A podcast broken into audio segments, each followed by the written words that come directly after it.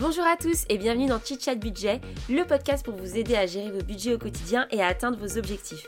Je suis Sophie, j'ai 28 ans et je suis passionnée de gestion financière depuis des années. J'avais envie de créer un podcast où on pouvait parler d'argent de manière franche, sans chichi et sans pression. Donc je vous invite à vous installer tranquillement, boire votre petit thé et votre petit café et c'est parti pour un tout nouvel épisode. Salut tout le monde, j'espère que vous allez bien. Bienvenue dans ce nouveau podcast. J'espère que vous avez passé une bonne semaine. Moi, elle a été très très stressante et fatigante, mais elle s'est bien finie avec l'accord de crédit pour mon investissement locatif. Voilà, j'ai eu ma banquière vendredi qui me disait c'est bon Sophie, c'est passé en commission, donc c'est réglé. donc je suis super contente. c'est un projet qui avance et je vous en parle assez souvent dans le podcast, sur Insta. Donc mon premier investissement locatif avec mon conjoint, donc super cool. Et du coup, je me suis dit, que ce serait sympa de vous faire un épisode où je vous explique les raisons qui m'ont poussé à acheter un bien en investissement locatif. Pourquoi en fait investir en immobilier? Je pense qu'on ne se pose pas assez les bonnes questions. En fait, tout le monde va vous conseiller d'investir en immobilier, mais il faut savoir pourquoi, il faut savoir si ça nous correspond aussi. Et je me suis dit que si je vous donnais un petit peu mes raisons, bah, ça vous aiderait à vous poser ces questions. Est-ce que vous, vous êtes prêt? Est-ce que vous, vous n'êtes pas prêt? Voilà, enfin, il y a plein de choses qui, y a plein de choses qui poussent ou pas. Et donc, je vais vous donner quelques raisons qui m'ont poussé à investir en immobilier. et ne, vous inquiétez pas, concernant mon investissement locatif, je vous ferai un épisode dédié sur toutes les étapes de, de ce projet, la rentabilité, l'apport que j'ai dû mettre, etc., etc., en toute transparence. Mais voilà, je note les étapes, vous inquiétez pas, je fais mes checklists, je me dis, ah bah là j'ai eu ça, en combien de temps et tout et tout. Et donc comme ça, je vous ferai un épisode assez complet là-dessus pour que vous ayez tous les éléments. Mais, euh, mais pour l'instant, voilà, ça avance. Dès que je pense que j'ai signé mon offre de prêt euh, définitive, là, je commencerai un premier épisode sur tout cet aspect euh, prêt, recherche, etc., qui peut être intéressant pour vous. Et après, on partira sur les travaux, ce genre de choses qui peuvent être aussi intéressantes de partager. Donc, revenons à nos moutons et parlons d'investissement immobilier et pourquoi j'investis dans l'immobilier. Alors, la raison numéro une, et je pense que c'est super important en fait, c'est un peu bateau, mais c'est super important, c'est parce qu'en fait j'adore ça. je trouve ça super intéressant, c'est un secteur qui me passionne. L'immobilier depuis petite, j'adore. j'ai toujours voulu être propriétaire, j'ai toujours regardé recherche appartement maison, puis chasseur d'appart. moi j'ai l'application Se Loger depuis mes mais des lustres sur mon téléphone, mais juste pour regarder le prix de l'IMO euh, sur le bon coin, pareil, toutes mes alertes, c'est soit des, des, des, du mobilier design, soit des appartements, mais dans plein de villes. En fait, juste, j'aime bien savoir. j'aime bien savoir le, prix de l'IMO, comment ça évolue et tout. Enfin, je trouve ça super intéressant comme marché. Aussi, j'aime beaucoup les appartements et la déco. Je pense que tout ça est un peu corrélé. Mais, euh, mais voilà, c'est quelque chose de tangible, l'immobilier, beaucoup plus que quand on achète des actions, quand on investit dans d'autres choses, voilà, euh, je possède aussi euh, de l'immobilier à travers des SCPI. Euh, et quand je, travaillais dans ce secteur, on disait tout le temps, c'est compliqué, il faut, faut, rendre ça tangible parce que les épargnants, bah, ils ont du mal à, voir qu'en fait, ils investissent dans tel immeuble, tel immeuble, tel immeuble. Et c'est vrai, en fait. Aujourd'hui, voilà, j'ai des placements financiers, mais j'ai l'impression que c'est des placements financiers, pas des placements immobiliers. L'immobilier, bah, je peux rentrer dans mon appart et dire c'est chez moi. Voilà. Et je trouve que ça, ça a un énorme impact, quoi. Donc, c'est pour ça que ça me plaît. Ça me plaît aussi parce que ça me permet de me constituer un patrimoine. Enfin, voilà, c'est vraiment en mode, bah, j'ai possède un ou deux appartements. bah, c'est cool, quoi. Ça, ça pèse dans mon patrimoine et c'est c'est réel, quoi. Voilà, ça fluctue évidemment par rapport au marché immobilier, mais moi j'ai acheté dans une grande ville qui est celle de Paris. Évidemment, peut-être qu'à un moment, on va avoir une bulle immobilière et ça va craquer et on va baisser, mais je reste quand même dans une ville très attractive, donc je ne vais pas perdre mon investissement du jour au lendemain. En tout cas, j'espère pas. Donc c'est pour ça aussi que ça me plaît. ça me plaît aussi parce que je me dis plus tard, quand, quand j'aurai moins de revenus, quand je serai à la retraite, bah, si je suis propriétaire de l'endroit où j'habite, c'est quand même pas mal parce que j'ai plus de loyer à payer, même s'il y a des frais hein, qui sont incombés aux propriétaires. Il Faut pas oublier, hein, c'est pas tu as fini ton crédit et t'as plus rien à payer. Euh, non, c'est pas le cas. Mais, même pour les investissements locatifs, bah, ce sera des rentes que j'aurai au final.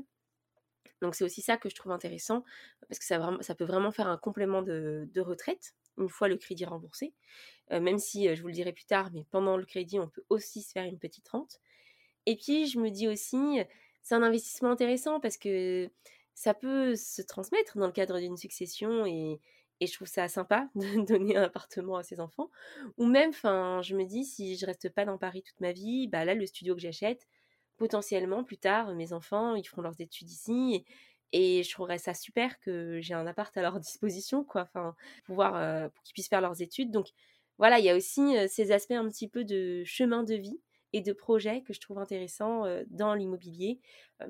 L'idée aussi de pouvoir faire ce qu'on veut chez soi, décorer comme on veut. Enfin, j'ai vécu hein, la vie de, locataire, j'allais dire de colocataire, mais pas du tout, de locataire. Et voilà, on, ne fait pas ce qu'on veut non plus, on, ne design pas comme on veut et, ça peut créer des frustrations. Donc voilà, c'est pour ça que déjà j'aime bien, j'aime bien l'immobilier quoi.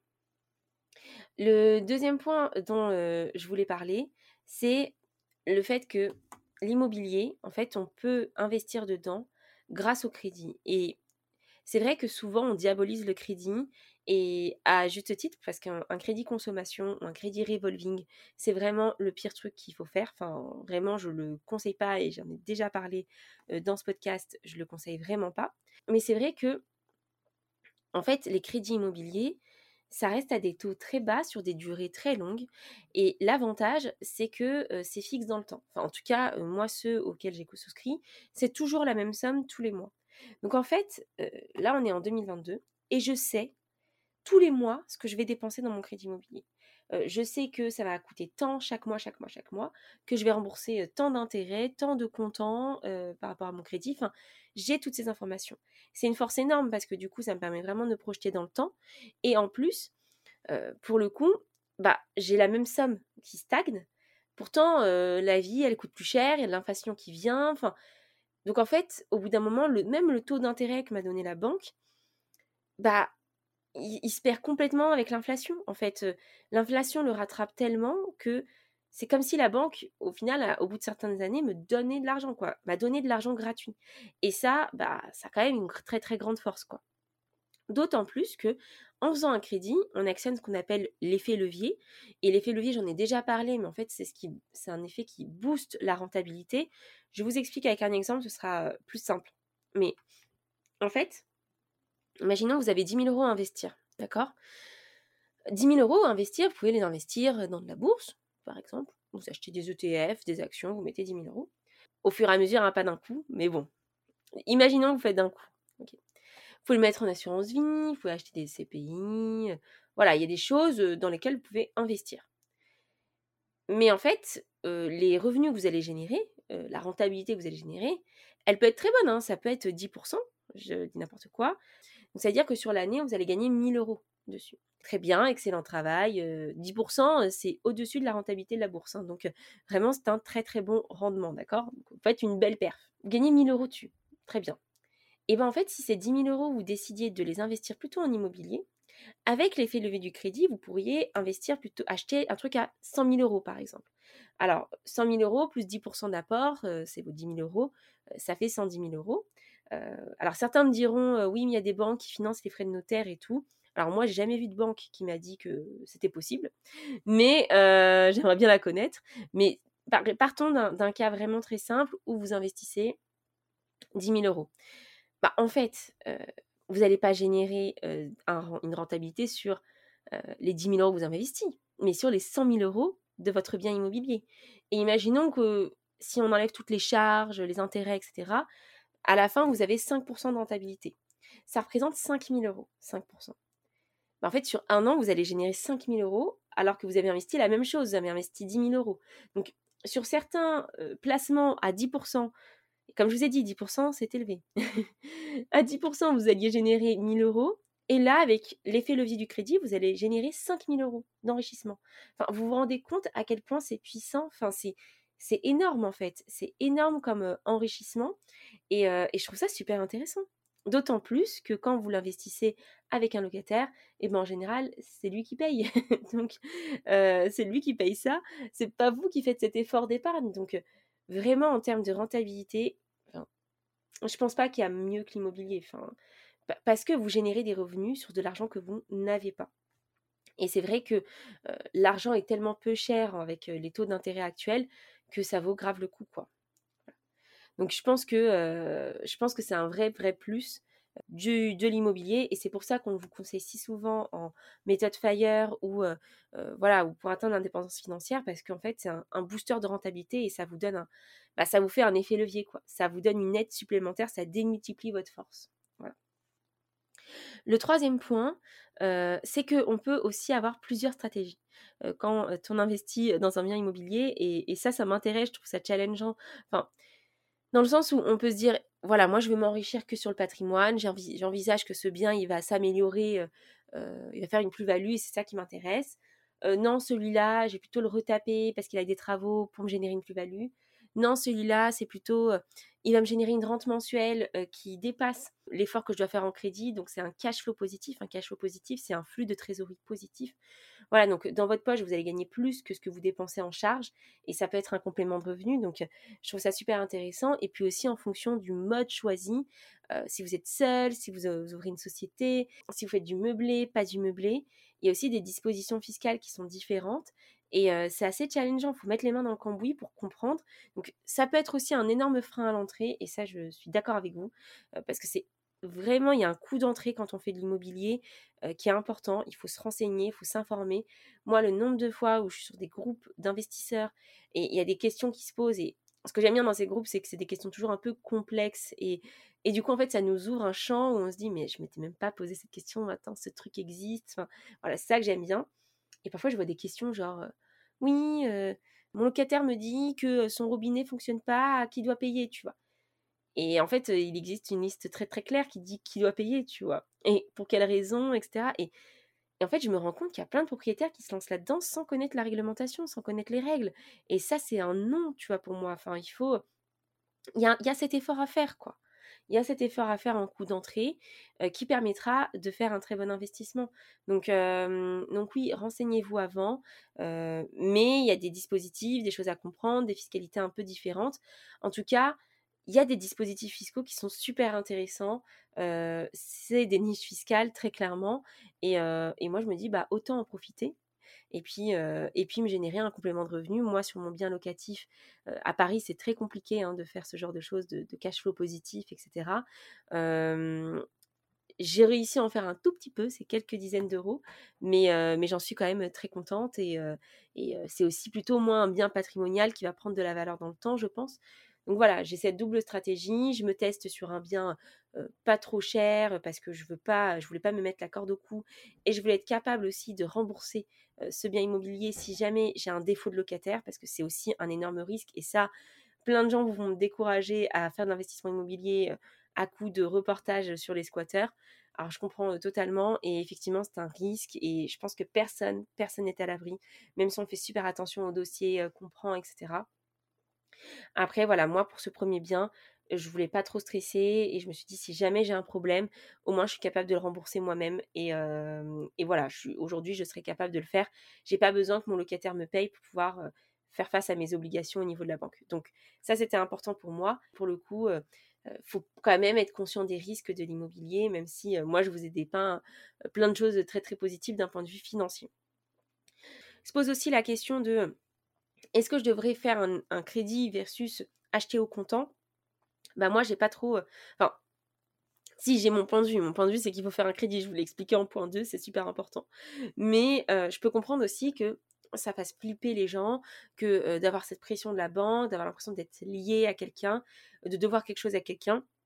Je comprends, mais pour moi c'est plus un frein psychologique qu'un vrai frein financier, enfin qu'une vraie astuce financière dans le sens où le crédit est tellement peu cher qu'en fait c'est c'est super rentable, ça permet de démultiplier ses biens.